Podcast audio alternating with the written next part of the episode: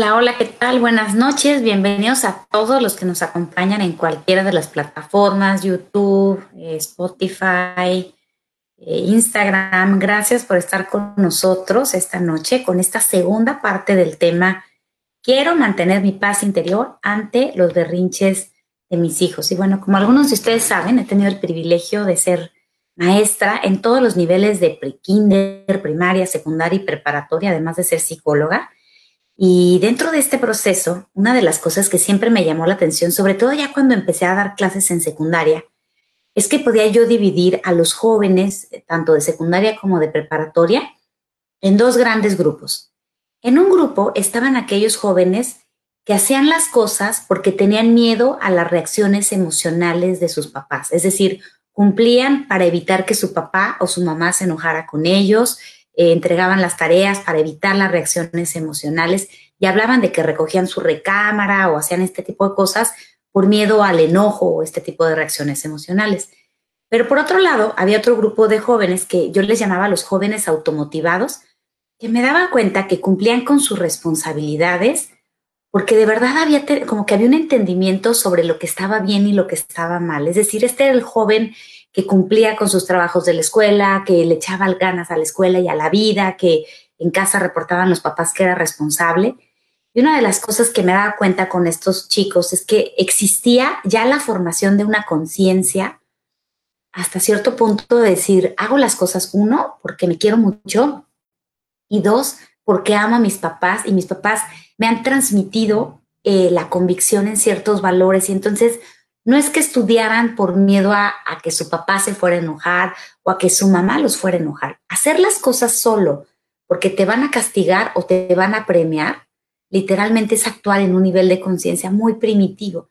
Y cuando nos quedamos en ese nivel de conciencia, siempre tenemos miedo de no recibir el premio o de recibir el castigo. Y cuando yo hablo de trabajar como familias en educar a través del amor y no del miedo, Precisamente ese es uno de los fundamentos más importantes.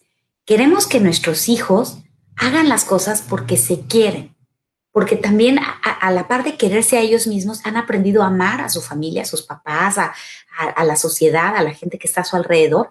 Pero en este amor propio que, puede ser esparcido también hacia los demás, es, es, como la gasolina muy importante que los impulsa a actuar haciendo las cosas bien. Entonces, te puedo decir que de esta manera, una de las cosas que he visto es que algo que te va a permitir a ti llegar a ese punto, porque todos los que ahorita sean papás de chiquititos, siempre les platico que yo tengo adolescentes bien grandotes, pero los que son papás de niños chiquitos, quiero decirte que el haber logrado esto yo con mis hijos y, y acompañar a muchísimas familias a que lo logren con sus hijos, esto comienza no en la adolescencia, esto comienza en los primeros años. Cuando tú tienes que poner límites a los niños y ellos comienzan a hacer sus primeros berrinches. La, el programa del martes pasado te explicaba yo eh, una serie de pasos para poder guardar la calma cuando tu hijo hace berrinche, pero nos quedamos a la mitad porque de verdad es mucha información la que te quiero compartir.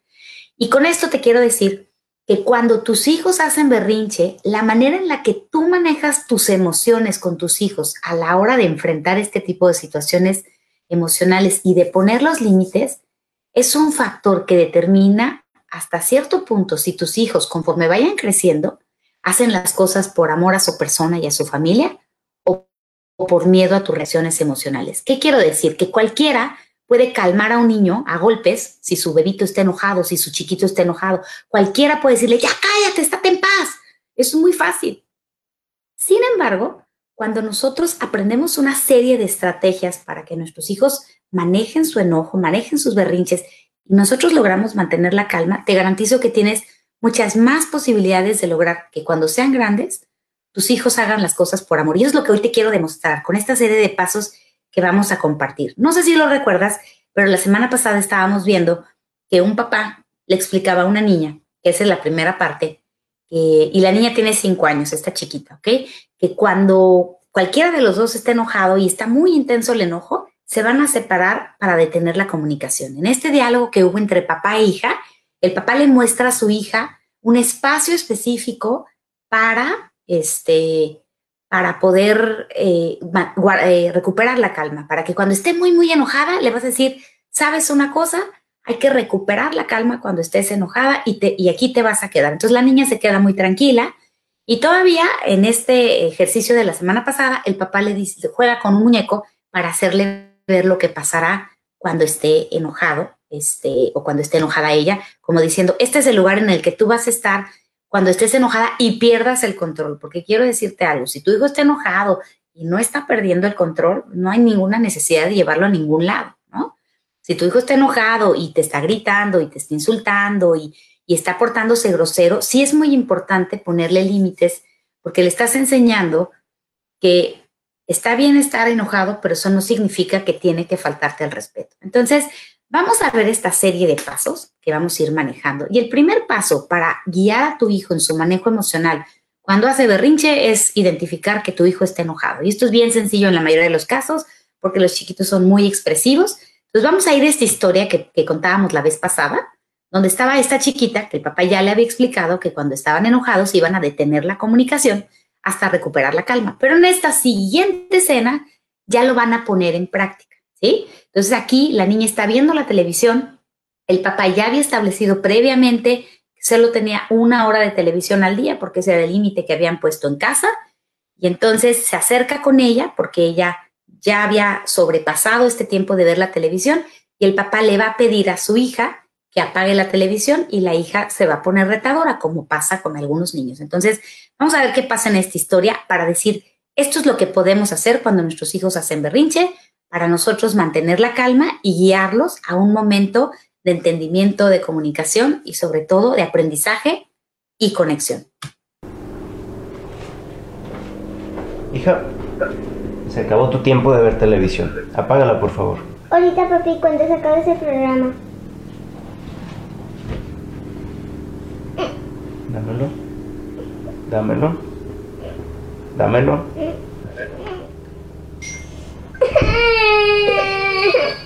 Papá. Hija, en esta casa hay reglas de televisión. Una hora al día es suficiente. Papá, ya no te quiero. Ya no voy a ser tu hija. Ya no vas a jugar conmigo. Ay, Entonces cualquiera diría, esta niña no está bien educada, ¿qué le pasa? La semana te decía, esto es normal porque los niños tienen el cerebro emocional eh, súper intenso entre los 4 y los 5 años y la corteza prefrontal, que es lo que le permitiría a la niña decir, momento, estoy enojada, no debo de hablarle hacia mi papá, todavía no está desarrollada. si tienes niños de 3, 4 y 5 años, este tipo de reacciones son comunes, pero eso no significa que no tengas que ponerles límites, ¿ok? Entonces, el siguiente paso, cuando veas que tu hijo está enojado, es mantener la calma. Y ahorita voy para allá. Voy a mencionar un punto más Aquí el papá le quita el control remoto de la televisión. Si tú quieres evitar este jaloneo, lo que necesitas es ir a desconectar la televisión. Me explico, cuando no queremos ningún como, como manejo físico con el niño, tú te acercas a la televisión, bueno, claro que aquí en este caso es a lo mejor quitarle el celular o algo así, pero mientras menos eh, forcejeo físico haya, hay todavía mejor manejo de autoridad. Entonces vamos a ir al siguiente punto. Cuando tu hijo pierde el control, tu siguiente reto o el más importante es mantener la calma. Y aquí te vas a acordar que el niño este, pierde el control por su propia inmadurez, que el niño está aprendiendo a regular su mundo emocional, que está empezando a conocer este mundo. Y todo tiene que ver con lo que tú te dices o con lo que nosotros como papás nos decimos cuando el niño está haciendo berrinche. Vamos a ver cómo, cómo un diálogo interno que podemos tener ante esta situación. Vamos a regresar aquí. No te enganches, Pepe. No te enganches, Pepe. Lo que dice tu hija no lo siente en realidad. Está actuando con su cerebro más primitivo. Solo llévala al jardín. Para mí, una de las técnicas que más uso con los papás que tienen niños chiquitos y que se encuentran los niños en esta situación de que ellos están perdiendo el control y el niño está haciendo berrinche es, tu papá y tu mamá, ¿qué te vas a decir a ti mismo para mantener la calma cuando tu hijo haga berrinche? En este caso, en este video, el, el señor dice, no te enganches, tu hija está actuando con su cerebro más primitivo, solamente llévala al lugar para recuperar la calma. Pero hoy te invito a preguntarte lo siguiente. cuando tu hijo o tu hija está haciendo un berrinche como el que acabamos de ver hace ratito o incluso más intensos, ¿verdad? ¿Qué te puedes decir a ti misma y a ti mismo para mantener la calma? Este diálogo que tengas con tu persona para no engancharte es vital para poder acompañar a tu hijo y decirle, en esta casa no es aceptable lastimarnos con nuestro enojo, porque esta chiquita, si vieron en el, la primera parte del video, aventó las hojas del papá, le dijo, ya no te quiero, se estaba haciendo abiertamente grosera, ¿sí me explico? Entonces, en esta parte es muy importante lo que tú te dices a ti mismo. Así que te reto a que pongas ahí en el chat de esta noche, ¿qué se puede decir? Vamos a ver opiniones de los papás esta noche, ¿no? Y de las mamás. ¿Qué se puede decir un padre de familia a sí mismo cuando su hijo pequeñito está perdiendo el control con sus emociones. Y puedo decirte que si tienes, si eres papá de adolescentes, es exactamente lo mismo. El hecho de que tus hijos adolescentes pierdan el control emocional no te da a ti derecho ni te hace mejor papá por tu gritar. Yo tengo un lema muy importante. A mayor capacidad tuya para poder mantener la calma ante el manejo de la autoridad, mayor autoridad tienes. El papá que grita más es el que tiene menor autoridad.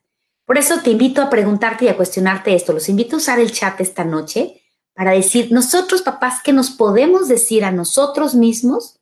¿Qué diálogo interno puedo tener yo con mi persona para mantener la calma cuando mi hijo o mi hija está haciendo un berrinche? Ideas que he escuchado de muchos papás. ¿no? Vamos a ver si algún papá se anima a anotarlo ahí en el chat esta noche. Me puedo decir a, mí mismo, eh, mi enojo intenso no va a resolver más las cosas. Me puedo decir a mí mismo, el que yo me enoje intensamente y grite, le está enseñando a mi hijo que él también eh, merece, que él también eh, merece que yo le grite, ¿no? Y que está bien en esta casa gritarnos. Entonces, como puedes ver, eh, podemos decirnos muchas cosas. Ya está aquí Monse Arismendi, muchas gracias. Una frase tan sencilla como decirnos, tranquila, ¿no? Este, tranquila, no pasa nada. Tu hijo es el que está haciendo berrinche, tu hijo es el que se está ahogando en una alberca, tú no te estás ahogando. Esta chiquita en este ejemplo está muy, muy angustiada porque no está viendo más del programa de tele que quería ver, nada más. Entonces, en realidad, no hay eh, razón para que tú como papá te angusties. Aquí tenemos más. No serán niños para siempre. Buenísima frase, nos está compartiendo Jennifer. A veces me digo, estoy hasta la, mm, yo creo que esa no, agua, no sirve tanto, aquí tengo a Monse todavía. Yo sí me recuerdo la frase no te enganches, tranquila, paciencia, espera que se calme y abrázala, ¿no? Puede ser eh, serénate. Entonces, fíjense cómo todos ustedes están dándonos ahorita frases o ideas de cómo nos podemos tranquilizar, tranquila, Ana, respira profundo, este, no te molestes. Es decir, no, cuando mi hijo esté enojado conmigo, tenga la edad que tenga, yo no tengo por qué enojarme también. Estas frases que estamos viendo están súper padres y con los niños, en este caso Pepe dijo, no te enganches, es solo eh, el, pensamiento primitivo de mi hija, porque hemos visto en varios lives cómo el enojo activa una parte muy, muy primitiva del cerebro. Entonces le dice, solo llévala al jardín. Entonces, a partir de eso, ya que tú mantienes la calma, que es importantísimo, entonces tomas a tu hijo y lo vas a llevar a ese lugar del cual platicábamos en el live de la semana pasada, ¿verdad? Platicábamos en el programa de la semana pasada que tú ya habías asignado previamente con tu hijo un lugar para recuperar la calma, ¿no? Entonces, con este diálogo interno, hoy quiero decirte, mamá y papá, que tu diálogo interno es lo más importante para mantener la calma cuando tu hijo está enojado. Reglas de la casa, no porque mi hijo se enoje conmigo, yo también me tengo que enojar. Entonces tú lo llevas tu hijo no va a estar contento, sobre todo si tiene estos berrinches explosivos. No te, no te sientes mala mamá, no te sientes mala persona. Te acercas a tu hijo, ¿verdad? Y lo vas a tomar y lo vas a llevar al jardín de la manera más suave posible. Le vas a recordar que en ese momento no pueden hablar. Estás muy enojada y así no podemos hablar. Te voy a llevar al jardín hasta que te calmes. Siéntese ahí. Y ahí se va a quedar hasta que se le pase el enojo. Ey, ey. ¿Está bien? Después platicamos.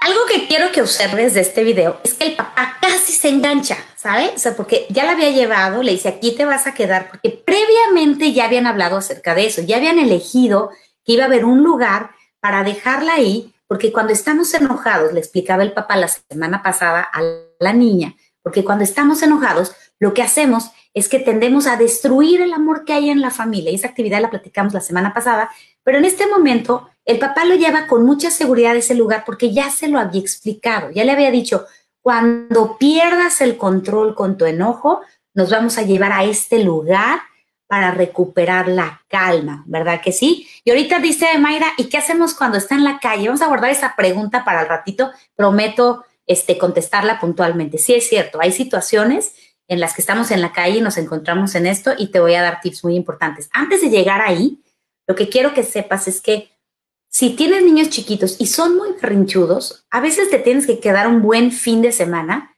a marcar el límite, ¿sale? A marcar la autoridad. Entonces aquí el papá la dejó, la niña hizo como una pataleta, ¡oh! y el papá ya se iba a enganchar, se detuvo y dijo, no tiene caso. Está bien, regreso nuevo. Quiero decirte que es normal que los niños tiren, este, no sé, avienten y hagan pataletas. Otra estrategia que también he visto que funciona es que a veces te quedas ahí en ese mismo lugar hasta que el niño recupere la calma, pero te quedas quieto. O sea, no, necesariamente te tienes que ir. Si los niños son muy, muy intensos, a veces este espacio, pero vas a ver que el papá no se fue lejos, ¿ok? No se fue de vacaciones. El papá se fue a, supervisarla a una distancia desde donde la podía ver, observar y escuchar. Y esto es bien importante en este, en este tipo de procesos con los niños, ¿ok? El que tú estés consciente de que este, de que te vas a ir, los vas a dejar en este espacio, ya se lo habías explicado, pero no te vas a ir a jugar ni a divertirte, estás supervisando a tu chiquito. Otros papás me han dicho, me puedo quedar ahí si no te vas a enganchar y totalmente vas a detener la comunicación. Y tu hijo está llorando del lado izquierdo, pero dices, no voy a hablar contigo hasta que estés tranquilo, también lo puedes hacer. Algunos papás me dicen, ¿y por qué no lo abrazo en este momento? Si el niño entiende que el abrazo es la manera de volver a conseguir la televisión, no te va a funcionar. Sobre todo si tú eres un papá muy sensible que se engancha con facilidad, esta separación a distancia te ayuda muchísimo.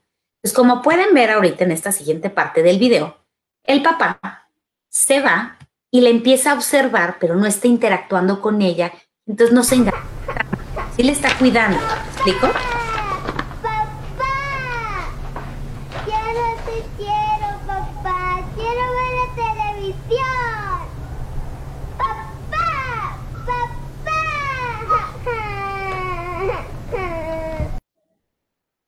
Entonces el papá no se fue lejos, la está cuidando, la está observando. Simple y sencillamente, este pequeño espacio de la sala y el jardín genera que el niño este, no, tenga más oportunidades para enganchar al papá, porque me, queda claro que hay muchos niños que buscan enganchar y hay muchos papás que ante el berrinche del niño ceden. Pero acuérdate, el papá aquí no está siendo injusto. Aquí tenemos una, una situación bien clarita donde la niña ya se le había acabado su tiempo de ver aparatos electrónicos. El papá pone un límite sano, le dice, hija, se acabó tu tiempo de ver televisión, y entonces pone el límite apagando la televisión y la niña empieza a hacer un berrinche. Este es un enojo irracional, porque hemos hablado de que los enojos racionales son cuando el niño está enojado por una injusticia real.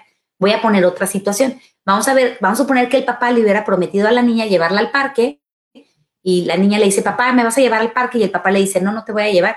Entonces la niña se enoja, ahí la niña, el, el enojo de la niña tiene razón de ser y no vas a hacer este proceso. Aquí haces esto porque la niña estaba teniendo un enojo irracional. Me están preguntando aquí, entonces es bueno alejarse. ¿Qué hay con contener? Contener no es mala idea y hace ratito alguien preguntaba, creo que también era Mayra, ¿no? Cuando estamos en la vía pública, ¿no? Por ejemplo, si tú estás en la vía pública y de repente tu hijo empieza a hacer un berrinche, ¿sí? Y, está su seguridad por medio, claro que tomas al niño, te subes a tu automóvil y te quedas con él hasta que él esté tranquilo, ¿sale? Te quedas con él, pero no vas a negociar con él. Esto es bien importante. No le vas a decir, si ya te tranquilizas, te compro un dulce, si ya te tranquilizas. No. A ver, amor, tú te portaste mal en la tienda. Te dije que por haberte portado mal no iba a haber sorpresas, si ese, si ese fuera el caso y el niño se berrinche, entonces lo llevas a un lugar seguro, lo puedes llevar a tu automóvil en un lugar donde estén seguros y entonces ahí te quedas y te quedas con él hasta que el niño se le pase este, este enojo tan intenso, tú no le pegas, no lo agredes, no le gritas, y el niño cuando tú detienes la comunicación entiende que no es por aquí, ¿sí? Esto es súper importante hacerlo. Cuando estás en casa, como en este caso, el siguiente paso es que una vez que más o menos pase un minuto, ¿ok? Un minuto de que el niño está tranquilo, entonces te vas a acercar al lugar para ver si el niño ya está dispuesto para platicar. ¿Qué es lo que estamos haciendo? Biológicamente, cuando un niño está súper enojado, el sistema límbico se apodera y lo poquito que tienen para empezar a razonar está como apagado, como aplastado, ¿sí? Entonces, ya que escuchas este minutito de calma, te puedes acercar al niño para ver si ya está listo para platicar. Vamos a ver aquí qué sucede en este ejercicio. El papá se acerca porque escucha un minuto de calma, ¿sale? Y entonces se acerca con ella. ¿Ya estás más tranquila? No, papá, quiero ver la televisión. Mm, creo que no. Regreso luego. Entonces, en este momento, el papá escuchó que estaba más tranquila la niña, que ya no estaba gritando. Se acerca a ella, le dice, muñeca, ya estás tranquila, ya podemos platicar, les puedes hablar con mucho cariño, ¿ok? Si los niños contestan groseros, quiere decir que no han recuperado su capacidad para razonar y para pensar. Y entonces le vuelves a decir, creo que todavía no podemos hablar, regreso luego. ¿ok? Esta, esta parte es este paso de regresar, de, de estarles preguntando. Quiero decirte que niños muy insistentes y sobre todo cuando los papás nunca les han puesto límites, puede durar hasta una hora y a veces un poquito más. Te explico por qué. Imagínate un niño que cuando era chiquito había entendido que podía conseguir todo a través del camino del enojo y el berrinche, ¿sí? Y de repente tú le dices, no, mi amor, hay otro camino. Y de ahora en adelante ya no vas a conseguir lo que quieres a través de hacer berrinche o a través del diálogo. Es decir, te voy a cerrar la puerta a conseguir lo que quieres solamente porque estás llorando. De ahora en adelante tú y yo vamos a tener que ir por el camino del diálogo. Entonces, imagínate un niño que tiene cuatro años, que toda la vida, cada vez que llora, el papá le da el celular, o cada vez que llora, el papá le da un dulce, o cada vez que llora, el papá le resuelve algo. Entonces, en el cerebro del niño está grabada la idea de que el llanto o el berrinche es el camino para conseguir lo que quiere. Pero de pronto tu hijo ya desarrolló su capacidad para platicar y dialogar. Y entonces pones un límite firme y dices, de ahora en adelante, Vamos a conseguir las cosas platicando y va a haber un porqué de las cosas. No te voy a conceder lo que quieres solamente porque estás llorando.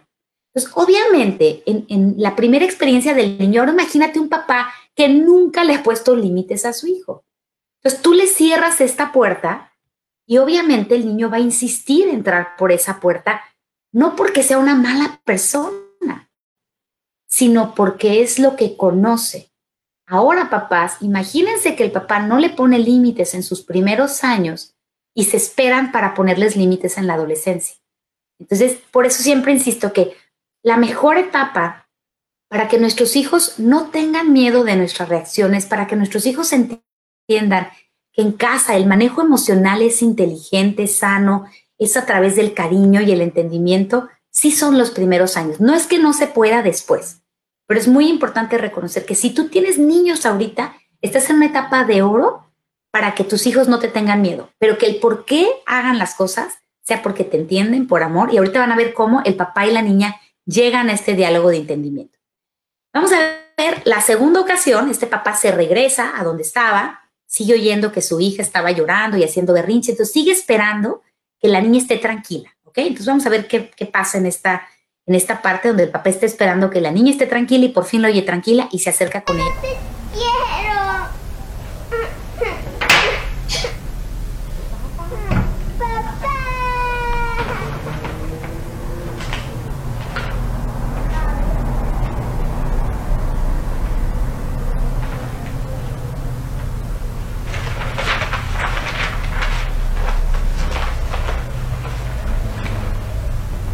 Entonces, ya que oyes esa calma de nuevo, es un minutito de calma, sigue el paso más importante para poder hacer las cosas a través del entendimiento. es ayúdalo a que platique acerca de su enojo con tranquilidad y respeto. Es decir, ya que el niño está tranquilo, ya recupera su capacidad para razonar y es momento de platicar con él con tranquilidad y respeto.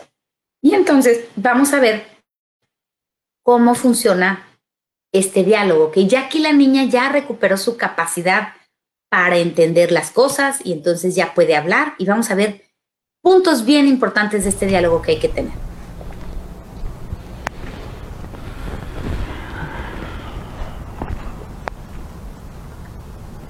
¿Ya estás más tranquila, amor? ¿Quieres hablar acerca de tu enojo? Es que yo quería ver mi programa completo. Hija, en esta casa hay reglas de televisión. Tú ya habías visto más de una hora de televisión y eso tiene consecuencias. ¿Cuáles son? Sí. Mañana no, no, va, no voy a ver televisión. Pues fíjense cómo en este diálogo el papá le dice, ya estás más tranquila y no llega a sermonearla. Esto aplica hasta para los adolescentes, ¿ok?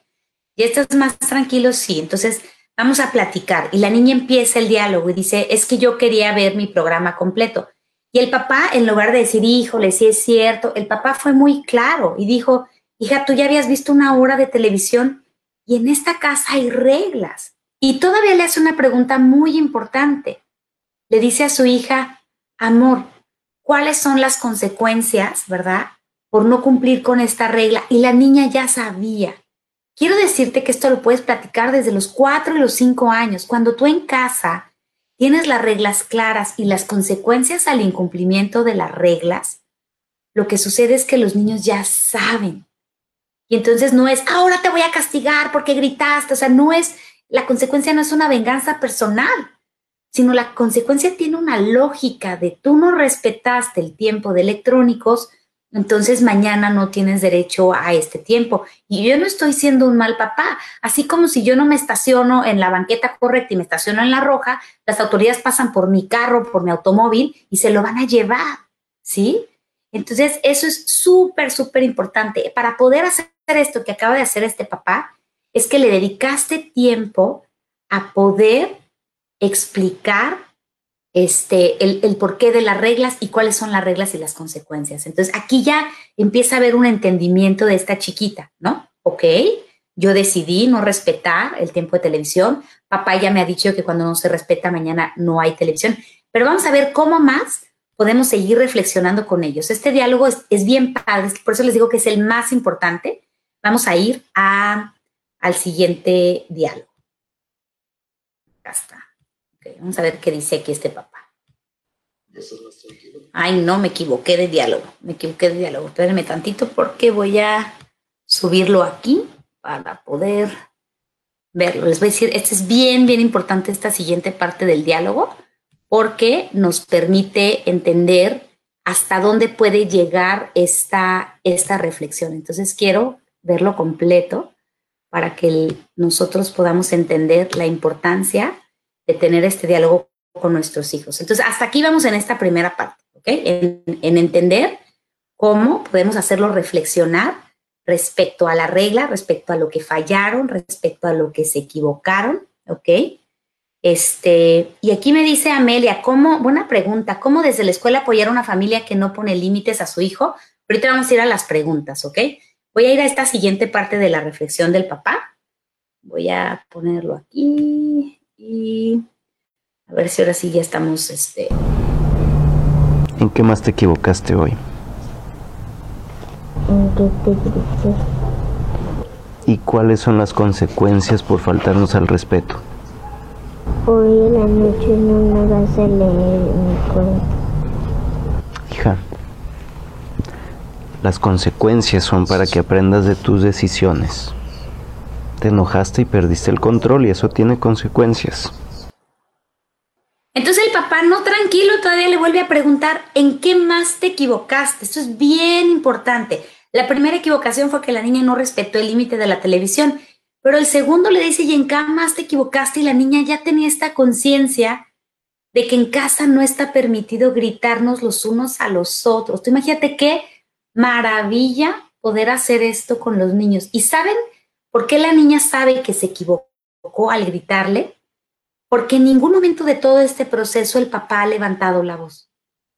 En la medida en la que nosotros, como padres de familia, sepamos manejar los límites sin gritar, nuestros hijos van a reconocer que levantarnos la voz no funciona para comunicarnos. Esto es importantísimo. Y el mejor regalo que te vas a llevar para la vida de tus hijos es que cuando elijan pareja, para ellos no va a ser normal gritarse entre ellos. Para ellos va a ser algo ajeno y con más seguridad van a poder decir algo así como, oye, podemos tener un conflicto, pero eso no significa que tenemos que gritarnos. De ahí para mí, lo más importante de manejar la disciplina sin gritos es que nuestros hijos tienen esta tranquilidad. Fíjate qué importante es este proceso. El papá estaba, estaba sintiendo la angustia de su hija, la niña está enojada, pero el papá toma la decisión de mantener la calma y hoy te quiero transmitir este regalo.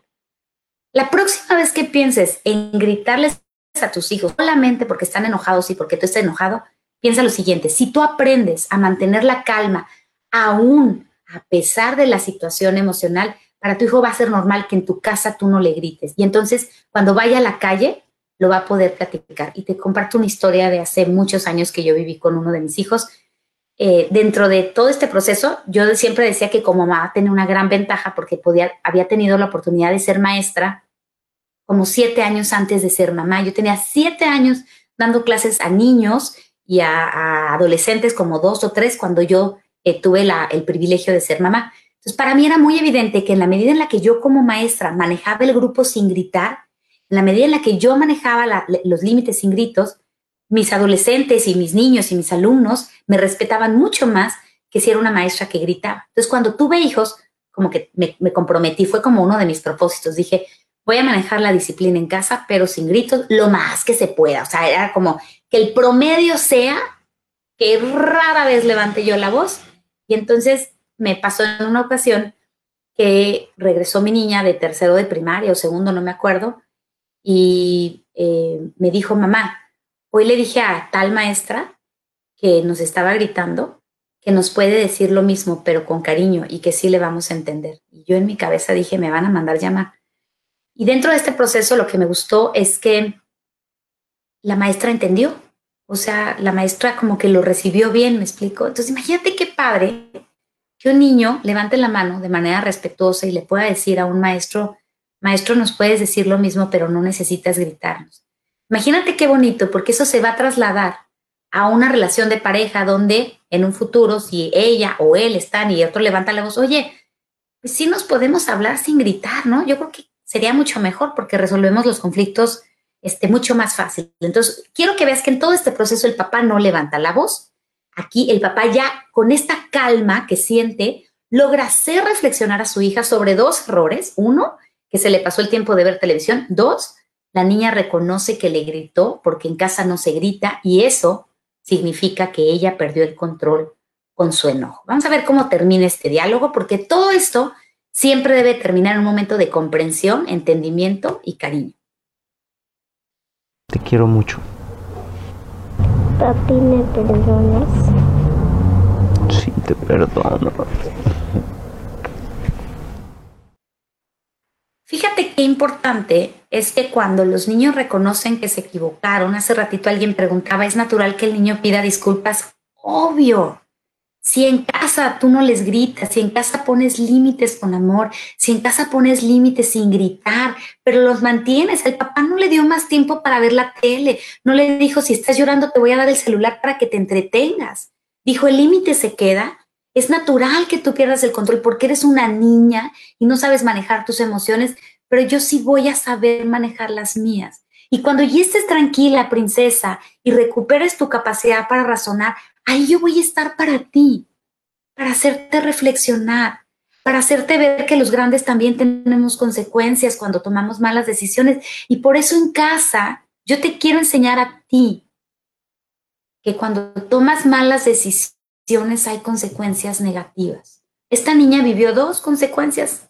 Una es que al día siguiente no iba a haber tele y la otra es que en la noche no iba a haber cuento porque había faltado el respeto, pero entendió que había una razón. No era nada más porque el papá estaba enojado y eso es importantísimo. Este paso donde hablamos acerca del enojo con respeto y cariño, acuérdate siempre lo que te platico de mi cuento del señor enojo. Es muy importante poder hablar acerca de nuestro enojo con respeto y cariño. Es, de, los puntos más importantes que vienen en ese eh, libro, es eso, es decir, para ganarle al señor enojo que hace travesuras en nuestro cerebro, hay que hablar acerca de nuestro enojo con respeto y cariño. Entonces, es muy importante esta parte para conectar. Acuérdate que el buen manejo del enojo siempre termina en un momento de conexión y de identificación. Por eso dice aquí, cuando tú estés dialogando acerca del enojo, uno, ayúdale que aprenda de su experiencia. ¿Vieron que papá le hizo reflexionar y le hizo que aprendiera de su experiencia?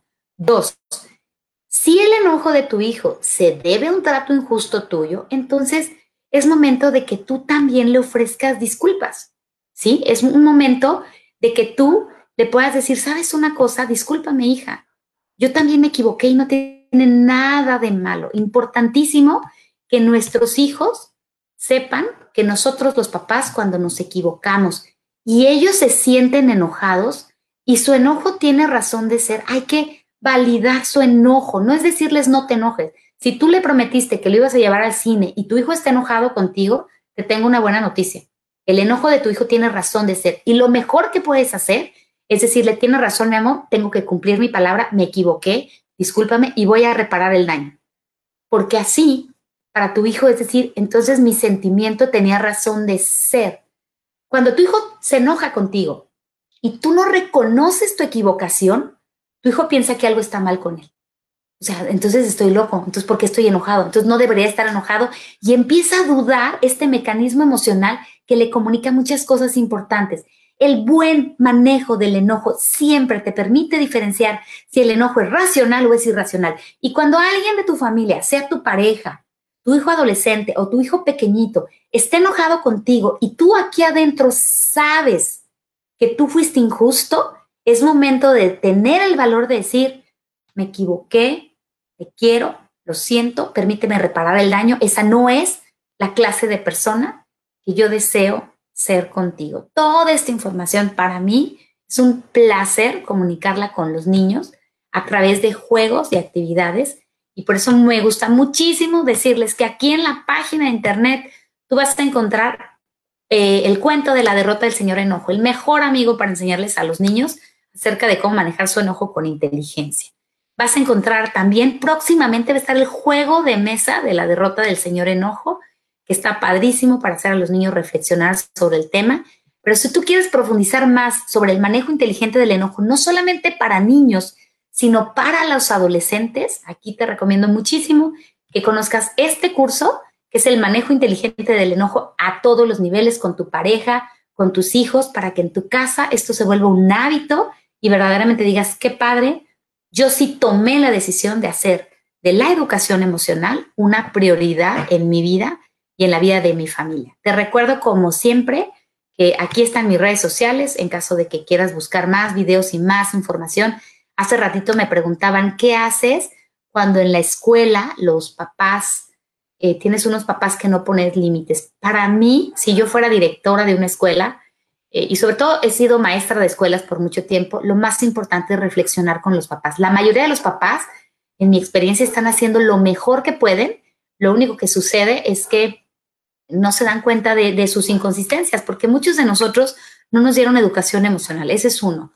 Otro es hacerlo reflexionar sobre el daño que les causamos a los hijos cuando no les ponemos límites. Los volvemos chantajistas, los volvemos manipuladores, los, volvemos eh, muy inmaduros, o sea, porque no los hacemos responsables de su situación y los volvemos víctimas. Levante la mano quien quiere un hijo que se haga la víctima toda la vida. Como nadie levanta la mano ante esta circunstancia, entonces si tú no quieres que tu hijo se haga víctima, ponle límites, Maneja tu enojo con inteligencia, sí se puede, y enseña lo que él es responsable de las circunstancias. Fíjense cómo este papá enseñó a su hija, tú hoy te causaste para ti una noche sin cuento y mañana te ocasionaste para tu persona un día sin ver televisión. porque tomaste malas decisiones. Y la niña no tiene 15, la niña tiene 5 años. Y llevo enseñándoles esto a los papás desde hace más de 18 años. Y siempre que los papás siguen este tipo de instrucciones, dicen, wow, ahora mi hijo hace caso, ahora mi hijo entiende las cosas, pero no es por miedo a mis reacciones, porque tiene conciencia de que las decisiones positivas generan consecuencias positivas, de que nos amamos, el amor es la base de por qué hacemos las cosas bien, y sobre todo que esto, cuando él ella se aleja de ser amorosa consigo misma, de ser respetuosa consigo misma, se genera consecuencias negativas. Tengo aquí algunas preguntas. Este dice, ah, bueno, y hay algunos que me preguntaban sobre el libro si lo vendíamos en Amazon. Sí, está en Amazon, solamente está la versión digital. Eso es importante que sepan porque en Amazon no vendemos el libro físico todavía, todavía no estamos ahí. Bueno, tengo a Cintia con una pregunta. Dice, he llegado a regañar mucho a mi niño pensando en hacerlo hablar sobre lo que le molesta, pero lo he hecho durante su enojo.